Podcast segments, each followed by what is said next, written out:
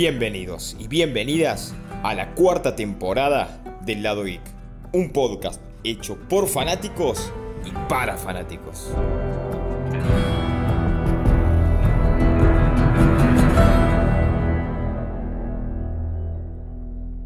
Fua, con esta intro nostálgica le damos la bienvenida a un nuevo episodio del Lado Geek. Y en este caso vamos a hablar de una serie, la serie del momento, la serie del año, me atrevería a decir, como es de Last of como ya habrán escuchado en la intro. Y no puedo no estar acompañado de él, de mi gran amigo, mi hermano, Chaco. ¿Cómo estás? Hola, hola, hola, hola, ¿qué tal? ¿Cómo estamos, gente? ¿Cómo estamos?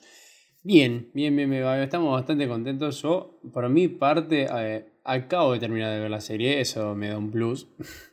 Nos espera un episodio eh, bastante, bastante interesante. Una rama que puntualmente a mí me encanta, que son las adaptaciones de juegos a la pantalla chica a la pantalla grande. Y a mí me encanta criticar esto, me encanta. Y me gusta que las cosas se respeten como tienen que ser. Claro, exactamente. Ya venimos hablando de diferentes adaptaciones de videojuegos. Lo hicimos con Uncharted.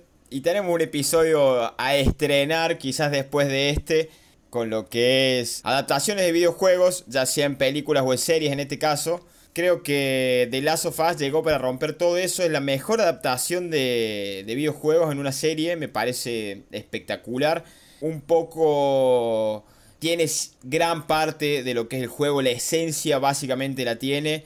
Trata mucho eh, lo que es el amor, trata mucho cómo llevan a cabo los personajes diferentes cosas, las interacciones entre los personajes. Por allá, por, por el año 2021, nos enteramos que iba a salir una serie de The Last of Us. Y sinceramente a mí me ilusionó muchísimo porque tenemos un gran actor como es Pedro Pascal, que ya lo hemos visto en The Mandalorian incluso. Y lo hemos visto en series como Game of Thrones, lo hemos visto en otras producciones también. Creo que hoy por hoy es el actor por excelencia de Hollywood. Y también tenemos a Bella Ramsey como Ellie, que al principio no me convencía mucho. Sinceramente yo pienso que el, hecho de haber jugado el videojuego eh, me da un poco más a criticar y a decir, che, no me convence la actuación de, de Bella Ramsey como Ellie, ya que no representa esa imagen angelical que tenía Ellie dentro del juego. Obviamente estamos hablando de la primera parte porque en la parte 2 las cosas cambian rotundamente, que eso ya vamos a llegar casi llegando al final del episodio. Pero por lo pronto yo me sentí muy conforme con esta serie, tiene un final espectacular, me llenó por todos lados, sinceramente me gustó muchísimo, lo disfruté y era domingo tras domingo a las 11 de la noche estar prendido a HBO Max viendo la serie de Last of. Una serie no digo que me atrapó, pero sí que cuando me sentaba a ver el capítulo, medio como, viste, pasabas de posición 1 de jugar a la play a posición 2, de sentado y viendo, apoyado sobre las rodillas como diciendo, a la mierda. Exacto. Me pasó algo muy parecido capaz con un reencuentro amoroso que tuve con The Walking Dead, que era como, bueno, ya está, es una serie más, va a terminar en cualquier momento, y cuando me di cuenta estaba terminada eh, viéndolo de parado, de sentado, comiéndome las uñas. Así que tiene sus puntos eh, fuertes, muy fieles al juego, y tiene algunas libertades que, obvio, eh, como cualquier adaptación va a tener, porque no puedes hacer lo mismo que hay en un juego, que son perdonables. Tiene una dinámica bastante variable en lo que son los episodios, una serie que contó con nueve episodios. Un, el reparto, como vos mismo dijiste, con Bella Ramsey, Pedrito Pascal, un genio. La aparición, creo que nadie se la esperaba de, Nick Offerman como Bill. Exacto. Junto con un, par de, actores que capaz conoce, capaz que no, o que están saliendo a la luz. La verdad es que HBO hizo una súper apuesta después de, House of Dragon, que fue la última que lanzaron. Algo, a ver, hay, algunos dichos por ahí dando vuelta que si haces una adaptación de un juego vas a salir perdiendo y acá se arriesgaron, metieron plata y creo que ganaron. Faltaron un par de cosas a mi gusto, pero vamos a ir desarrollándolo igual a lo largo de todo el episodio. Obvio, totalmente, amigo, totalmente, porque eh, tengamos en cuenta que este episodio va a estar lleno y plagado de... Spoilers, spoilers, spoilers. Claro que sí, este episodio va a estar lleno y plagado de spoilers sobre The Last of Us, así que si siguen escuchando este episodio bajo su propia responsabilidad. Por otra parte, también vamos a tener en cuenta que vamos a hablar pura y exclusivamente de la primera parte del videojuego vamos a hacer diferentes comparaciones, vamos a ver diferentes simbolismos, todo el fanservice que tiene para aquellos que lo hemos jugado el videojuego. Yo recuerdo en plena pandemia justamente eh, tengo, tenía el juego en, casa, el juego de, un gran amigo nuestro como es Miguel, que lo tenía ahí y nunca lo había jugado hasta que decidí jugarlo, obviamente, en plena pandemia no había mucho por hacer y decidí jugarlo y la verdad me sorprendí con un montón de cosas. Me encantó el videojuego, era estar eh, todo el tiempo pendiente de lo que iba pasando, esa adrenalina, todo nos remonta allá en el año 2003, en el cual se forma eh, una pandemia a nivel global, gracias al hongo Cordyceps, que dicho sea paso existe el hongo Cordyceps. La serie en el primer episodio ya nos pone el punto, cuando nos muestra una entrevista por allá por los años 70, 60, que nos muestran que uno de los científicos dice que si el Cordyceps con el calentamiento global tendría una especie de mutación, como repercutiría a nivel social y a nivel humano, básicamente. Y en base a eso ya se larga la serie. Muchos han perdido la cabeza por esto, por lo pronto las cosas no son así. El hongo cordyceps solamente afecta a los bichos, básicamente. Y nos trae este momento cero en el cual se lanza el apocalipsis y nos muestra a un Joel Miller en la cual no se la muestra la esposa, no sabemos si tiene ex esposa, si la esposa está fallecida, solamente nos muestran a él y a su hija Sara. Y se ve el amor que le tiene a Sara, eh, la complicidad que tienen tanto Pedro Pascal como Nico Parker, haciendo de, de Sara Miller. Y ahí vas viendo el momento cero en el cual todo se lanza y te llama mucho la atención cómo se van dando las cosas. Y aquellos que jugamos al videojuego directamente nos, nos da esa impresión general de que todo está visto de la misma manera que vos lo ves en el videojuego. Incluso hay una casa quemada que se ve de la misma manera en el videojuego. Vos tenés las perspectivas desde dentro de la camioneta. Me parece espectacular lo que han hecho con, con esta serie. Sobre todo en los primeros capítulos que ya te atrapó. Ya te atrapó y ya pasan 20 años. Obviamente la, la hija muere en brazos de Joel por culpa de un soldado que no sabía qué hacer en ese momento pensando que estaban infectados y nada que ver y, termina falleciendo y ahí se rompe la vida de Joel, es increíble, es increíble y como pasan 20 años y Joel es totalmente otra persona. Básicamente el, el argumento es el mismo que en el videojuego, por allá por el año 2012 fue lanzado el primer trailer y en 2013 fue el juego para Play 3 que fue muy muy muy aclamado en críticas. Y está bien que haya hecho eso la serie que haya tomado gran parte del videojuego para implementar en los primeros capítulos de serie de la misma manera que lo han intentado hacer un montón de, ya sea compañías o un montón de adaptaciones que sinceramente no han llegado absolutamente a nada porque no han sido fieles al videojuego. Si vos apostás a esto, tenés que estar seguro de que vas a tener un público completamente eh, separado. El público que no jugó al juego y la gente, obvio, extremista, que sí jugaron al juego y lo disfrutaron. Hay cosas que, me encantaron, es verdad, como vos decís. Expandieron un poco la introducción de cómo arranca la pandemia, todo lo que es la ciudad prendida a fuego, la persecución en el, o mejor dicho, escapando del avión que se cae en el inicio nomás ya, atropellando gente sin preguntarle nada. Joel, Tommy, el hermano y, ese entonces Sara la verdad es que me, metió de vuelta en el juego. Tommy, que está hecho por Gabriel Lune, que fue Ghost Rider en las series de Marvel en televisión. Tienes razón, ¿eh? o sea que un, inicio fuerte, muy fuerte, raro esta introducción de los, de los hombres hablando en la tele de cómo puede llegar a crecer el hongo. Y voy a decir, ah, ok, bueno, está bien. No voy a volver paranoico, respirar, respirar. Lo que me encanta es cómo pega un salto temporal de casi 20 años después de, de los primeros acontecimientos y ver cómo la sociedad eh, avanzó, cómo intentó sobreponerse a esto. Te van tirando pequeñas cositas nomás de los infectados, de que si te muerden te contagias, morís al toque. Depende de dónde, dónde te muerdan. Sí, sí. Nada, vemos a un Joel mucho más viejo, cansado, amargado de la vida.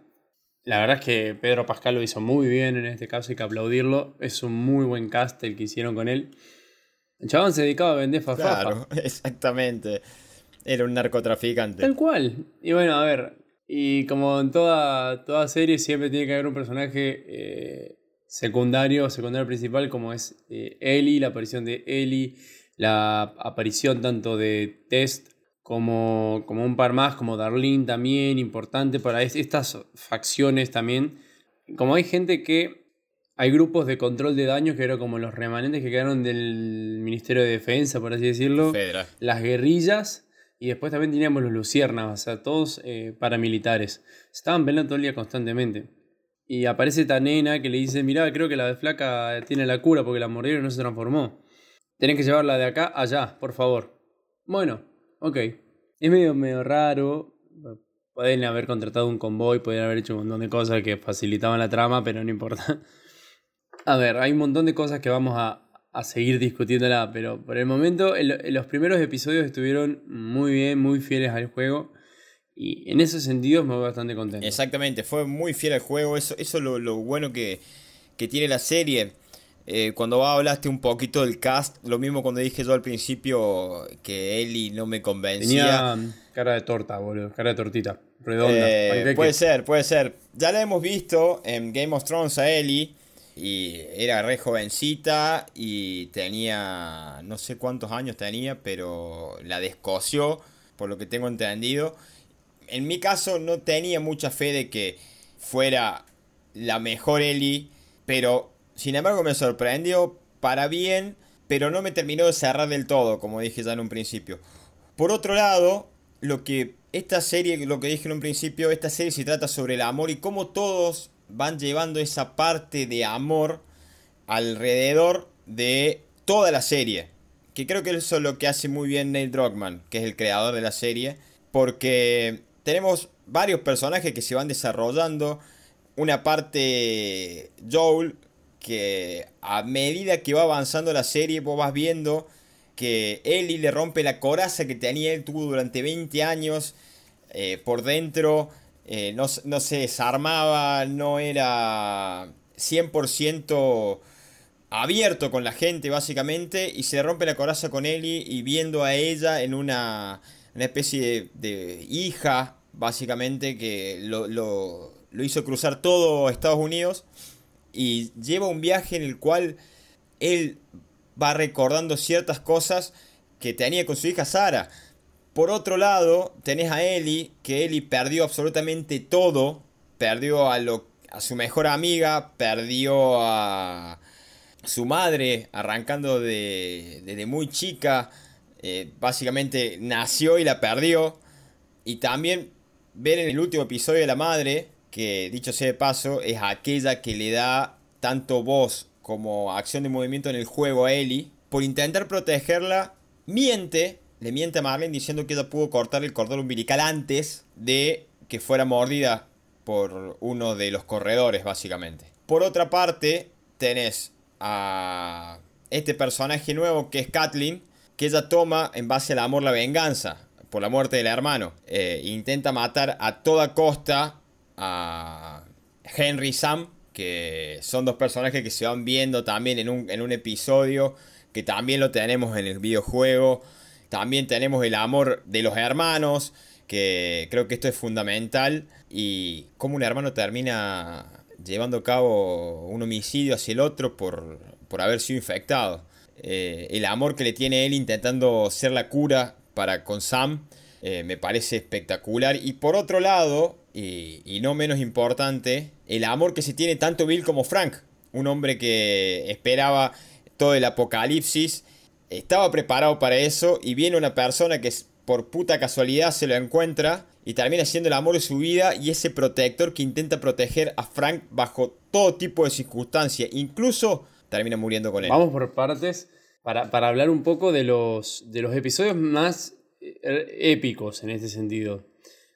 Antes de todo, creo que el episodio con, con Bill y Frank da un cierre o, da un poco más de cuerpo a la historia que vimos eh, en el juego. En el juego nunca aparece Frank, excepto colgado, y ya mordido, diciendo eh, enojado por Bill, tipo diciendo puedes irte a la mierda básicamente y quédate con tu estúpida ciudad. Es una diferencia también. A ver, la ciudad de Bill en el juego es un barrio privado, básicamente que es más fácil cercarlo y defenderlo, porque el chabón tiene otro nombre, no es preparacionista, no me acuerdo cómo se le decía, él, se, él se autonominaba así. a, ver, y encuentra mágicamente a Frank, que casualmente también era gay, porque Bill era gay. O sea, son eh, momentos oportunos para la trama, vamos a llamarlo así. Uno de los episodios que yo sí voy a sumarme al grupo de gente que hablé de que lloré, lloré en ese episodio, era como, te encariñas porque generan ese lazo. Como Frank va envejeciendo, es mucho más joven que Bill, Bill ya es más viejo, pero envejece, envejecen juntos a la par y mm, como eh, Frank se ríe de Bill diciéndole que dale que, ¿qué te pasa viejo? No te puedes mover.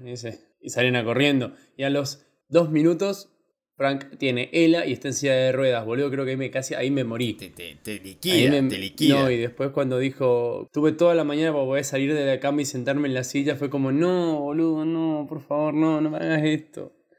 las intervenciones con, con Joel y eh, bueno, y en ese caso también con Test, en todo este proceso de crecimiento como pareja que fueron teniendo a lo largo de, de toda la serie. Porque da saltos temporales de 10, 15, 20 años el pacto suicida que tienen, que no está en el juego, pero no importa. Le dieron un cierre a esto y fue uno de los episodios más sentimentales para después darnos el episodio eh, de Henry y, Sam. Episodio fuerte que, se desarrolla de otro episodio. Todos sabíamos lo que iba a pasar. Exacto. Todos los que jugamos al juego sabíamos muy bien lo que iba a pasar. Sabíamos lo que se venía eh, los chicos aparecen eh, en el final del episodio anterior, al de ellos, y diciendo, ah, aparecieron los negros, ok. Ok, el, próximo episodio les va a ir mal. A ver, en, el episodio de, de Sam y Henry muestran un poco esta dinámica de los nenes, de tanto de Ellie, que de a poco ya empezó a perder la, la inocencia desde muy chica, ya como dije en un principio, la muerte de la madre, eh, la muerte de la mejor amiga, eh, ya de ahí va escalando el nivel de violencia en Ellie. Por otra parte tenés a Sam, que lo ve al hermano como un héroe, al hecho de haber matado o haber derrotado a los mercenarios, comandados ahora por Kathleen, que la actriz yo no podía ver de otra manera que no fuera la novia de Charlie Sheen en Two and a Half Men. Pero sin embargo, me tuve que comer esa parte. Eh, no, me notaba mucho, con, no, me, no, me, conectaba mucho Kathleen. Pero sin embargo, como te digo, nos muestran esta parte inocente de los niños y cómo van perdiendo de a poco la inocencia. Y te das cuenta acá que en la serie no existen las infancias. No, no, no. Lamentablemente no. Porque desde el primer capítulo Sara muere. Sam, como dijiste vos, sabemos el desenlace de cómo termina. Ellie, de todo lo que le han arrebatado, incluso la más pura inocencia, se intentan arrebatársela de la peor parte en el anteúltimo episodio con este hombre David que era de la secta, caníbal y todo lo demás. Y de a poco vos vas viendo cómo va Ellie perdiendo los estribos y, en el episodio de Henry Sam nos muestran cómo Ellie intenta ayudar de alguna manera a Sam, cómo se ve desde afuera a Joel intentando destruir básicamente a todos los mercenarios. También vos ves en, esta nena que entra al auto a matar a Ellie, que esto fue espectacular. Cuando vos ves a la nena esta entrando básicamente como el exorcista al auto. No, no, no, terrible, terrible escena. No, terrible, terrible. Y me encantó, me encantó esa escena cuando desde lejos aparece Joel como francotirador y que vos ves que Joel empieza a matar a todos los mercenarios que aparecen ahí. apareció el tanque. Y esta ciudad, este poblado atestado básicamente de infectados que empiezan a aparecer por abajo de la tierra y vos ves al gordinflón que se carga todo. No, no, terrible. Terrible cuando le arranca la cabeza al de barba. Uy, papá. Bueno, eso es la muerte que vos tenías en el juego cuando perdías, entre comillas, la batalla con el gordinflón. Sí. Eh, que es uno de los infectados. En esta serie, yo lo único que tengo para criticar es la, la falta de intriga que tiene la serie para con los chasqueadores, con los infectados. Sí. Se dejó mucho de lado eso. Eso fue lo malo. Pero después el resto no hay absolutamente nada para decir. Bien, yo creo que le te acompaño, le sacaron mucho mucho protagonismo a, los infectados, a cualquiera, ¿eh? no solo al goninflón o a los chasqueadores.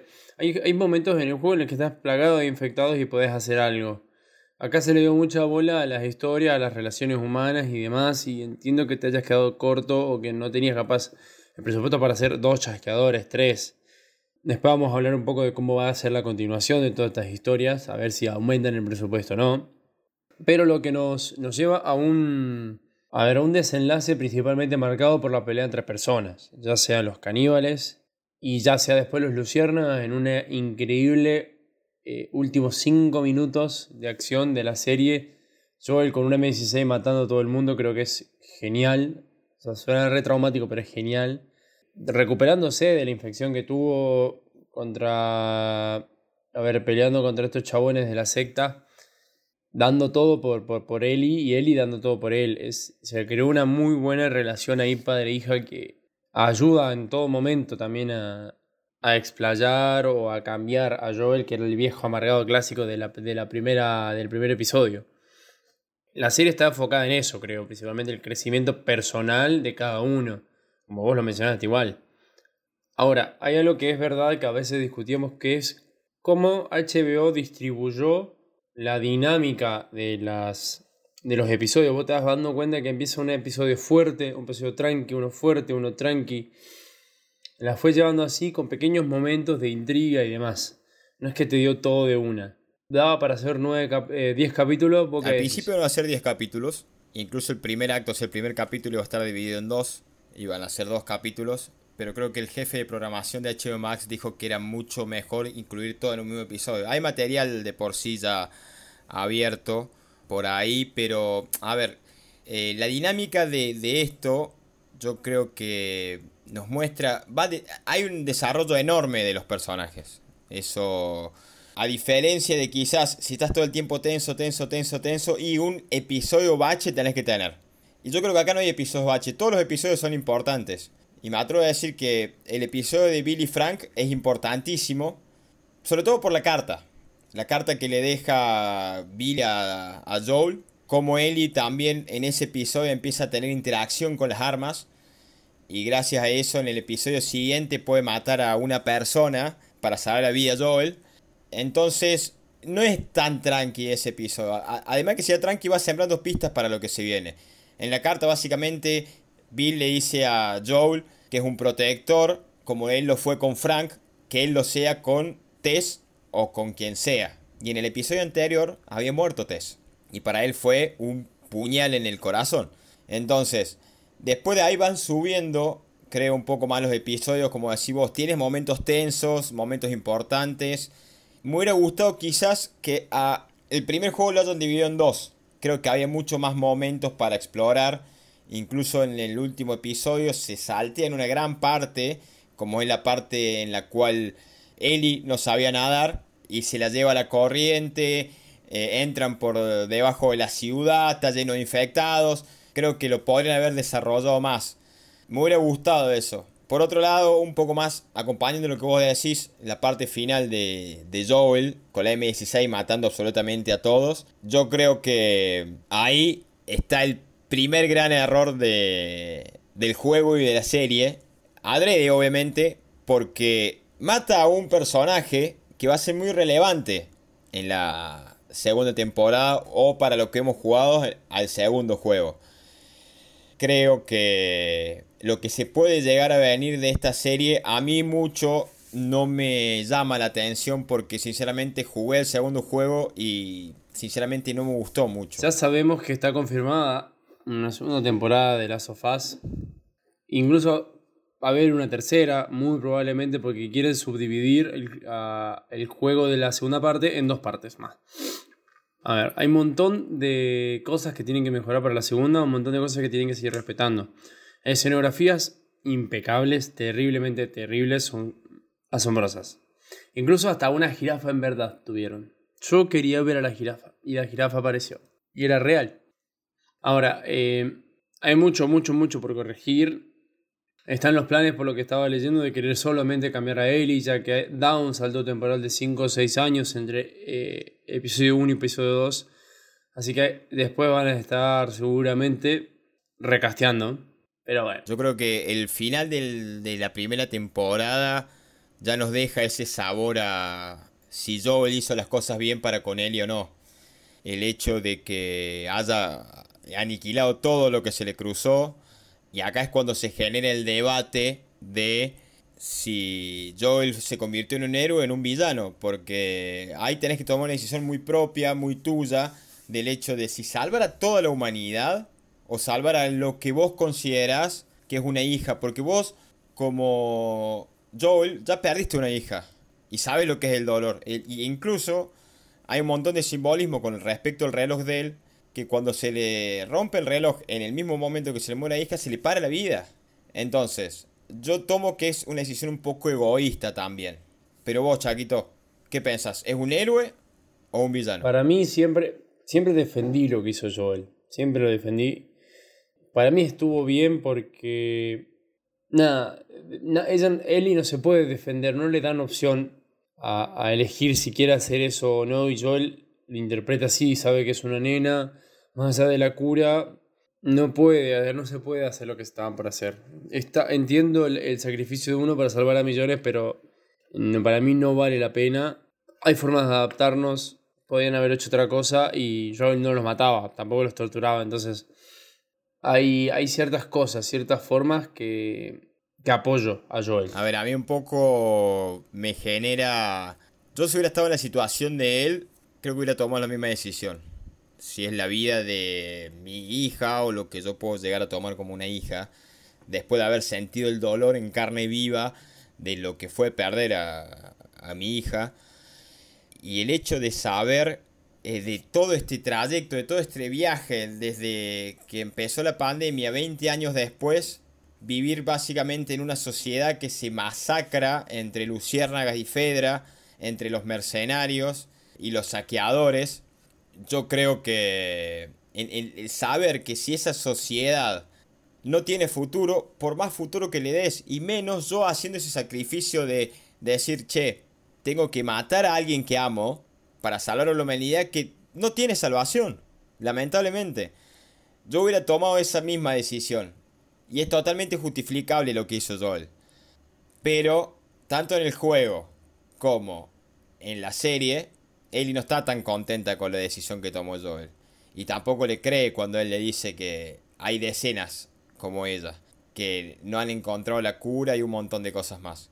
El hecho de que Ellie no le crea va a ser muy importante para una segunda temporada y es muy importante para el segundo juego. Bueno, a ver, por el momento, una de las series que apunta a ser de las mejores del año, HBO se la jugó, está bien, tenemos, van a tener encontronazos, hay cosas que están bien, hay cosas que están mal.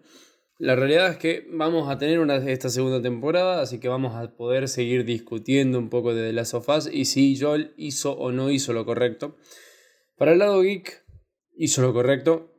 Él recuperó todo, como vos dijiste, cuando se rompe el reloj, cuando muere Sara, él recupera su vida o recupera una pequeña normalidad de lo que era algo antes o una parte de su alma para con él. Entonces, un poco egoísta, pero yo creo que lo llevó desde el lado más sentimental y empezó a repartir tiros a, Rolete. La verdad fue genial, fue hermoso.